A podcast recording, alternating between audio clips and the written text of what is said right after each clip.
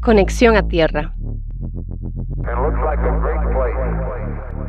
Bienvenidos a la nave de Conexión a Tierra. Soy Jay Hidalgo, piloto de esta nave y encargada de la seguridad de nuestros tripulantes. Abrochen sus cinturones. Estamos a punto de sobrevolar nuestro adulto externo. El tiempo de vuelo será aproximadamente de 20 minutos. 99, proceeded, 3, 2, 1, and here we go. ¿Lista, Mon? Dele. Ok. bueno, entonces conmigo está Monse, Mon Hernández, mi mejor amiga y mi compañera de innumerables viajes, tanto fallidos como exitosos. Oli. Olis. entonces, Mon, primero que todo, para estar en este podcast es requisito ser adulto. ¿Vos cuántos años tenés? 28. Ok, ¿vos te consideras que sos una adulta con 28 años o, o sí, no? Socialmente, soy un adulto. socialmente somos adultos, tenemos cédula y podemos ir a la cárcel, entonces tenemos que responder ante la sociedad. Perfecto. Mon, bueno, ¿puedes contarnos un poquitito más de vos? ¿Quién sos? ¿Qué haces? ¿Quién es Monse? ¿Quién es Monse? Ok, artista, mamá, pues eso ya me define ahora.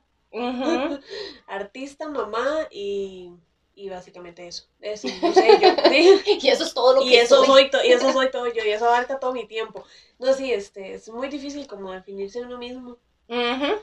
Es como las preguntas de las entrevistas. Sí, sí, y, y, ¿y dónde se ve usted en cinco años? Y yo, No tengo ni- espero teniendo plata, porque esta hora está durísima. no sé ni qué voy a hacer mañana. No sé qué voy a comer mañana, no tengo ni idea. Pero sí. Ok, perfecto. Entonces, artista y mamá. Me encanta que hayas dicho artista primero, porque, bueno, yo no soy mamá. Yo no sé qué es ser mamá, la verdad. Pero yo creo que ser mamá no lo debería definir a uno, ¿cierto? Sí, eso sí. O sea, es, una parte de tu vida que estás viviendo ahorita y está súper chiva y, y me encanta, pero no te define. Vos te definís como un artista, ¿cierto? Sí. Entonces me encanta. Vamos a ver. eh, vamos a, a- a hablar un poquitito de ser adultos y luego volvemos a tu, a tu mundo Sí, artístico y, y- A mi mundo imaginario. Exacto, tu mundo imaginario, exactamente. Entonces, Mon, nosotras desde hace cuánto nos conocemos? Tenemos que decir el número. Em, es más de una década. Es más de una década. Exactamente. Tenemos em, no sé cuántos años, porque la verdad es que yo ya dejé de medir mi vida en años, sino en vidas. sí. Entonces eso fue tal vez hace unas siete vidas pasadas. Y hemos sobrevivido, entonces eso es muy bueno. Usted ya gastó demasiadas vidas. Yo ya gasté Pero un gato vidas. tiene muy poquito. Sí, pero de, de aquí se hace lo que se puede con lo que se tiene, ni modo. O sea, aquí lo estamos intentando, todo lo estamos intentando. Sí. Entonces, mi primera pregunta para vos. ¿Cuándo fue la primera vez que vos dijiste, ma, ya soy un adulto? Ahora sí me tocó ser responsable de mí misma y ante la sociedad. Y mae, tuve que haber sido el día que fuimos a firmar el contrato con Daniel para comprar la casa. Uy, es que eso, son palabras mayores. Sí. Sí, ni siquiera puedo decir que fue así cuando me fui a la casa o cuando entré a la U. Nunca me había sentido más perdida que cuando entré a la U. Este, no, la verdad es que ese momento, en el momento en el que, en el que firmamos el contrato para ir a para, de que ya habíamos que nos habían aprobado el- un crédito, de fucking 30 años para comprar una casa, di, es un big deal, ¿verdad? O sea, Ajá. uno di, ok, sí, no puedo quedarme sin brete. Y es que ese es el problema, o sea, dentro de 30 años, ¿a dónde te ves? Y uno nunca responde, y pagando el préstamo de mi casa. Uno no dice aquí, en este mismo lugar, a menos que uno sea muy feliz en ese lugar, pero igual, bueno, yo no me veo en un solo lugar nunca. Sí, sí, no, es que somos nómadas, sí. definitivamente. O sea, nosotros no tenemos raíces. Entonces, cuando compraste casa, qué duro, qué duro, porque yo nunca me he comprometido tan a, a- a una cuestión tan económica. O sea, mi, mi compra más grande fue el carro y, Y se mueve. y se mueve, sí, exacto, me lleva a lugares. Yo disfruto mucho mi tiempo en el carro, por ejemplo. Yo eh, me encanta manejar sola. ¿Vos qué haces cuando manejas sola? Bueno, yo últimamente nunca manejo sola, Bueno, porque sí. ando con Aurora en el carro, pero dígamele, mae, yo soy demasiado feliz. Es, es como mi momento de meditación. Yo voy relajadísima, yo no me peleo con la gente a menos que sea extremadamente necesario, yo voy tranquila, voy cantando. Ajá, eso es algo que me gusta. Y el lugar me gusta. Ajá, y vos cantas muy bonito, de hecho, vos tenés una voz súper tuanis. Y para aquellos que no saben, para todos nuestros escuchas en este momento, que esperamos que sí existan, eh, que no sean imaginarios, cuando Monse y yo estábamos en, ¿qué fue? Décimo del colegio, tal vez, decidimos incursionar en el mundo del canto. Sí. Cantamos eh, una canción en inglés. Truly Madly Deeply. Ajá, esa. Eh, fue todo un reto de pronunciación, porque definitivamente nuestro inglés no era el mejor. Y pues la profesora de inglés, un saludo para ella, eh, era total y completamente inútil en ese momento. Hola. Olis. Entonces, si estás escuchando esto, un saludo también. Ya somos mejores en inglés. Sí, no gracias a ustedes, definitivamente. Entonces, nosotras cantamos. Em, yo acepto que Monse tiene una voz mucho más armoniosa que la mía, pero yo tengo una personalidad más explosiva. Entonces, pues hacemos aquí una pareja interesante. Y pues en quinto año del colegio decidimos cantar una canción de Sin Bandera. ¿Por qué? Porque ¿Por qué, obviamente. ¿Por qué no? O sea, exacto. La pregunta es ¿por qué no cantaríamos una canción de Sin Bandera? Entonces, Mon, ahorita vos te dedicas a cantar o no? Depende. Si lo vemos en el sentido de cuántas horas al día le dedico a cantar, eh, no, parcialmente, porque este paso mucho tiempo en el carro, porque digamos, le- digo, sabes que yo soy muy cercana con mami, ¿verdad?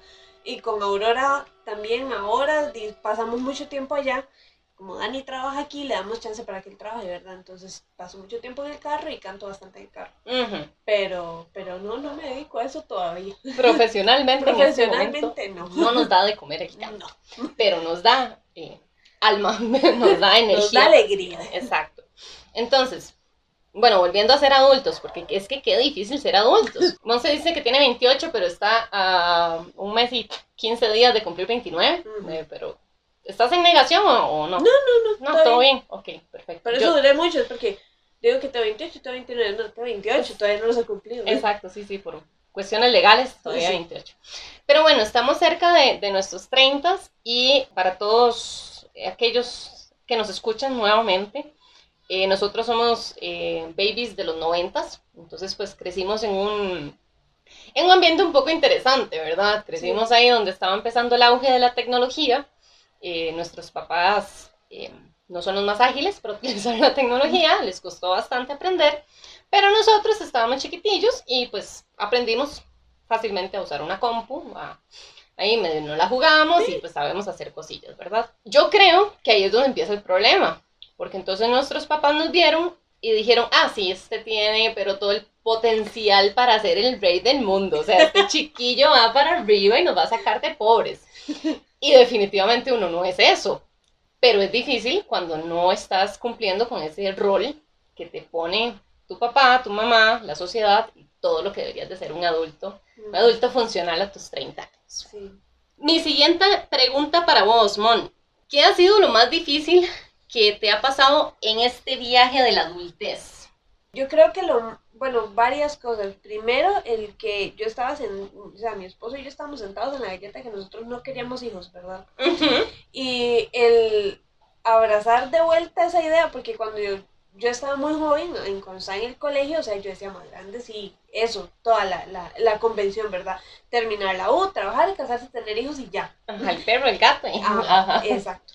Y, digamos, el decir que no queríamos fue como parte de mi rebeldía en su momento, y, pero volver a reconciliarme con esa idea, empezar a tratar, fracasar, Ajá. las primeras veces, yo creo que ha sido lo más difícil de ser adultos.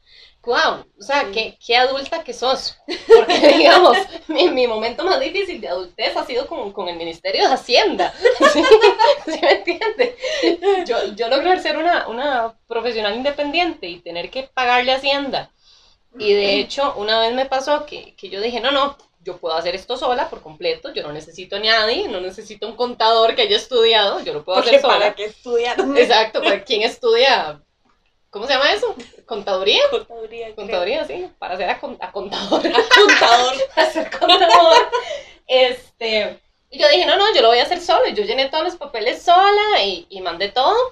Y después me llegó un, un cobro porque lo había hecho mal. Entonces presenté mal mis declaraciones y tuve que pagarle al Ministerio de Hacienda como 110 mil colones, simple y sencillamente porque hice un procedimiento mal. Sí. Si me preguntas como dentro de un año, probablemente mi, mi momento más difícil va a ser ese. ¿Te, te Porque- puedo asesorar? Gracias, Sí. porque con los emprendimientos que tengo, cuando ya empiece a, A a facturar. facturar, Sí, y eso es Sí. otra, que digamos, ahora que uno es adulto, le toca lidiar con ese tipo de procedimientos que nadie lo preparó a uno, porque vas al colegio y te enseñan que la mitocondria es la, eh, ¿cómo se llama? El motor de las células. Sí, no, vos no te acordás, pero yo era malísima en biología y química, a mí no me preguntes nada eso es lo único que me acuerdo, la mitocondria era el motor de la célula, y ya eran cosas súper absurdas. Pero entonces llegas, tenés 18 años, tenés que pagar impuestos, tenés que pagar, pagar la U, por ejemplo. Ujú. tenés que buscar un trabajo, sí. Y salís, digamos, por ejemplo, en mi caso, eh, yo me maté en la U, o sea, yo sí que no, o sea, sí lo disfruté, de hecho el 2012 yo lo recuerdo con mucho cariño, pero eh, durante mi tiempo de U yo me esforcé un montón para pasar todos los cursos. Sí, porque- cierto, digamos, el de verla usted en la U era imposible. Exacto, exacto, o sea, mi vida... mi- Mientras, antes de que vos te graduaras, fue un lapso de tiempo que no nos vimos por un montón de tiempo. Ujú. Que nos veíamos una o dos veces al año. Al año, exactamente, y tras de eso nos veíamos como en semana U y... Sí. Y no nos queremos acordar. y no, y no vamos a hablar de eso en este momento. Pero, o sea, yo salgo de la U con una carrera, eh, una carrera en ciencias de la salud, que no era lo que yo quería estudiar, pero, pero me gustó.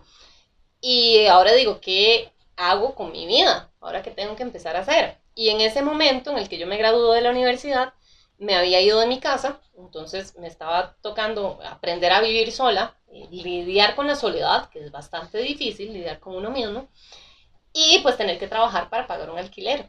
Entonces ya llega el punto en el que, en el que yo digo, no, si no trabajo, no tengo plata para comer. Y Sí. por ejemplo, mi primer trabajo fue en un call center. No recuerdo muy bien cuánto ganaba, pero recuerdo que la mitad de mi salario se me iba pagando el apartamento. Y la fruta se te pudre en tres días. ¿Cómo la cuidaba? ¿Cómo cuida uno una fruta? O sea, es impresionante. ¿Cuál es la fruta que compras y siempre botas? Los bananos. A mí no me gusta comer banano maduro. Si ya tiene manchitas, yo no me lo como. Ah, lo hago le- en un pan o lo hago en batido. ¿Banano en pan? pan de banano. Ah, ok. Yo pensé un baguette embarrado en banano.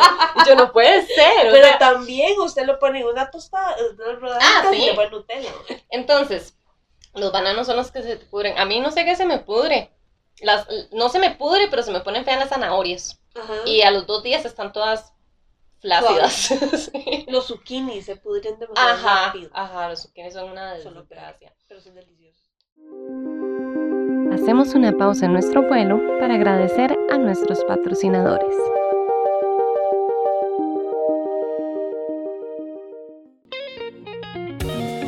Somos CAT, Alternativas al Plástico. A través de nuestros productos personalizados de tela, te ofrecemos una solución al uso excesivo de productos plásticos. Monederos, estuches, cartucheras, bolsas para mascarillas y todo lo que puedas imaginar. Encuéntranos en Instagram como KAT-alternativas, en Facebook como KAT Alternativas al Plástico o en nuestro WhatsApp 8630 0844.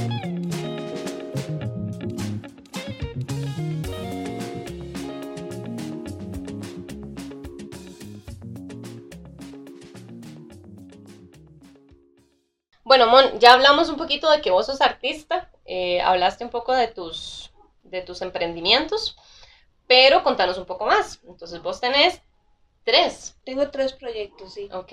Para mí todos se relacionan, Pero bueno, yo creo que mis proyectos principales son las cosas que yo hago con las manos. Entonces, perdón, ya. que somos adultos. Mm. Eh, y ya, y ya se hizo de noche. entonces- Sereno. Me serené. ah, bueno, sí, entonces em, yo soy fotógrafa e ilustradora. Y estoy utilizando mis habilidades de dibujo para tatuar. Entonces llevo como mayo, junio, julio, agosto, como cuatro meses, cuatro o cinco meses de estar tatuando, de que empecé a tatuar. Me compré mi maquinita y empecé a tatuar. Entonces ahora soy fotógrafa y tatuadora. Vos cuando estabas carajilla, ¿vos te imaginabas que ibas a ser tatuadora en algún momento de tu vida? ¿O cuál era tu sueño de profesión? Mi sueño de profesión, yo estaba segura de que yo iba a ser cantante. Estaba completamente segura de que yo iba a ser cantante. Yo me preguntaba así, en la escuela, yo iba a ser cantante, estaba segura. Pero después me di cuenta que tenía un poquillo de pánico escénico. Ok, de fobia social. sí. Y entonces, di, no. y como te dije, en el cole yo creí que yo iba a ser psicóloga. O sea, yo sigo estudiando psicología y espero algún día graduarme y enfocarme como en terapia fotográfica. Wow. Sí, es como para utilizar la, la imagen, el hecho de que uno no se ve a uno mismo como lo ven los demás. Entonces puede ayudar mucho en el tema de la autoimagen, Oh. pero eso más adelante. Y me ha costado mucho creérmelo. Yo creo que esa es una de las cosas más difíciles para mí de ser adulto, que me cuesta mucho creérmelo. Entonces yo te digo, yo soy un artista. Y por dentro estoy como, sí, ajá, Ajá, sobre ajá, todo. sí, artista. Entonces, eh, Mon, mi siguiente pregunta para vos. ¿Cómo haces para sentar todas esas ideas, conectarlas a tierra? Bueno, no sé, decir que están conectadas a tierra es como, como todavía muy hopeful, ¿verdad? Ajá. Muy, muy- muy- un poquito soñador, pero no, es sentarme y hacerlo. En el momento que me supe embarazada, yo dije, ok, yo voy a ser mamá, yo quiero criar a mi hijo. Entonces yo dije, ¿qué hago? Y me acordé de mi emprendimiento fallido de fotografía y dije, no me voy a rendir. Ya invertí un montón de plata en esto y en algún punto de todo eso dije, uy, yo quiero tatuar, qué chido. A mí me gusta mucho el, el mundo del tatuaje. Desde la primera vez que me tatué, yo dije, "Ih, ¿qué tuanis es esto? Va a quedar como un papel periódico después de unos años, pero qué caro. Como un pupitre. Sí. Y, y yo dije, yo quiero, yo quiero aprender, qué chiva. Y en algún momento le dije al Mike que me tatuaba a mí, que era como el tatuador de cabecera. Y el Mae se puso como, "Mm, sí, es que yo no sé cómo enseñarle. Y yo, "Mm, este gremio es como medio, Ajá. ¿verdad? Y ya embarazada yo dije, tengo los medios para comprarme las cosas y empecé a investigar y me di, que no, me di cuenta que no eran tan caras las máquinas para empezar a aprender y que había medios y, y yo, uy, voy a hacerlo. Y después pensé, yo, tengo que, y yo estoy haciendo algo, simplemente estoy como swipeando las cosas, como cambiando una por otra, del brete o de oficina que tengo por otro brete en el que no voy a estar en casa. Ujú. Entonces lo dejé ahí, yo dije, no, no voy a tener una bebé jamás, y ya después, pero en el momento en el que Aurora nació, bueno, y que vos sabes que el nacimiento de Aurora fue Caótica. caótico, repentino, no teníamos nada listo porque se vino antes de tiempo y todo, y en el tiempo que ella estuvo interna en el hospital, yo decía, ¿qué hago con mi vida? Ha sido como, esos, esos días, son como 18 días que yo tengo como encapsulados en el tiempo que yo estaba sentada, yo me recuerdo a mí misma sentada sin hacer nada viendo a la pared, porque no podía ponerme a mí misma a hacer nada. Fueron como 15 días antes de que ella saliera, con, en esos primeros 15 días de ella internada, yo estaba así como en blanco, no no podía dibujar, no podía escribir, agarraba la cámara y yo decía, no, pues ¿para qué? Y entonces como que me asusté y yo dije, no, o sea, bueno, mi mamá me asustó también. "Tía, usted tiene que estar bien, que la, mi- mire que la leche, vea que todo se pasa por la leche. Y cuando ya yo vi que Aurora empezó a mejorar y que era muy posible que pronto nos la dieran, yo dije, no suave, ¿qué estoy haciendo yo? ¿Qué le voy yo a enseñar a mi hija? Yo le voy a decir, sigue tus sueños, haz lo que tú quieras con tu vida, tú puedes aquí. Sí, y después ella me, pre- me vaya a preguntar a mí, ¿qué hiciste tú con tu vida? Y yo no saber qué responder. Ujú. Y decirle, ah, no, mira, trabajé en algo que no me gustaba. Entonces, 30 Eh, años. Terminé una carrera que odiaba Ujú. y, y sí, y me quedé viviendo en una casa en un lugar muy lejos que no me gustaba al final, eh, pues, eh, pero hice todo lo que la sociedad en su momento me dijo que hiciera. Yo no, no sé, o sea, qué, qué clase de ejemplo le estaría dando. Y en ese, ese, esa fue mi principal motivación. Y yo dije, no, ok, sí, ya, póngale. Y con, coincidentemente, eh, me echaron del brete. Como que todos los astros se Todos alinearon. los astros se alinearon y me dijeron, o sea, no me echaron porque ay, porque no le estaba dedicando tiempo al brete, sino porque ya no había, ya no había puesto. Y el, el lugar en el que yo trabajaba era un call center, pero no trabajaba en llamadas, estaba como en un back office. Y ese puesto era muy caro para los otros puestos, entonces no me pudieron reubicar. Pasé como dos meses, mentira, más, como desde que volví de la li- licencia de maternidad en octubre, como hasta febrero de este año. este, y esperando que me dieran un puesto nuevo, porque no había brete para mí. Hasta que me dijeron, eh, bueno, te vamos a dejar ir. y, y, sí, y entonces yo dije, voy a aprovechar esa plata para pagar cosas que tenía que pagar y de ahí aprovechar y mandarme. Y, y por dicha, tanto, tanto mami como Dani son muy, muy, muy porristas. en todo lo que hago. Entonces mami me ha dicho, usted sabe que si usted ocupa tiempo para ir a hacer un tatuaje, vaya, yo le cuido a la chiquita. O vaya, usted puede, vaya, usted puede tan así que, di, mami, ya lleva, ya, ya la tengo toda rayada. y, y, a Daniel también. y, y, y él mismo me dice, vamos a hacer lo que podamos y trabajamos como equipo para que yo no tenga que volver a la oficina. Y cuando de repente yo empiezo a dudar y entro en pánico, yo voy a buscar un brete fijo en algo que yo sé hacer. Pero usted eso no le hace feliz, pero es que la plata, relájese y enfoque. Entonces yo, la verdad es que no, no, no puedo decir que, que lo he hecho sola. mi, mi, mi, mi contacto a tierra es el grandote que está allá abajo. Sí, yo, yo, me, yo, me, agarro de él porque, porque ese es mi contacto a tierra, porque si no me costaría mucho como establecerlo. Y tengo muchas ideas y siempre tengo muchas ideas y ellos mismos es como que cálmese, redúzcalas todas a una. Y yo hice un compromiso y lo, reducí, lo reduje a tres. ok, ok. ¿Quieres decir el nombre de tus páginas para este, todos nuestros millones de seguidores? Eh, sí, este, bueno, el de fotografía ahorita tiene un nombre, pero lo, lo estoy, le estoy haciendo un rebranding, ¿verdad? Entonces ese no. Ese, ese lo, lo, voy a dejar como Montserrat, Mon H. Fonseca Foto, o Retratos by Me, así, algo así, pero va a ser, va a llevar mi nombre, digamos. Y este, y el de tatuajes es Black Moon Tattoos. Ok, Black Moon Tattoos. Black Moon Tattoos. Perfecto. Muchísimas gracias, Mon, por todo lo que compartiste hoy por todo lo que nos contamos, por todas las risas que nos dimos y sobre todo por ayudarme a pilotear este primer encuentro con la humanidad y con la adultez que estamos viviendo el día de hoy. Tengo una última pregunta para vos antes de que aterricemos. Entonces, aunque ser adulto es súper, súper, súper difícil y complejo, ¿qué es lo que más disfrutas de ser adulto? Yo creo que la libertad. Yo le tenía mucho miedo a ser adulto. Yo me rehusaba a crecer, pero me he dado cuenta que, que, soy como más libre y me he, dado como, me he ido soltando a mí misma y es como esa, esa libertad de, de, poder hacer lo que, lo que yo quiero hacer. No. Sí, sí. Ok, sí, ok. básicamente. Porque me solté, digamos, y yo, ya, dale, mándese. ya. ya, no queda de otra. Ya no queda de otra. O sea, ya, ya no, Aprendan a queda de Exacto. Literal y figurativamente. en todos los ámbitos de su vida se ha terminado tirando. Pero bueno, Mon, este, acá finalizamos este primer episodio de Contacto a Tierra. Gracias por acompañarme en este super viaje que hicimos el día de hoy.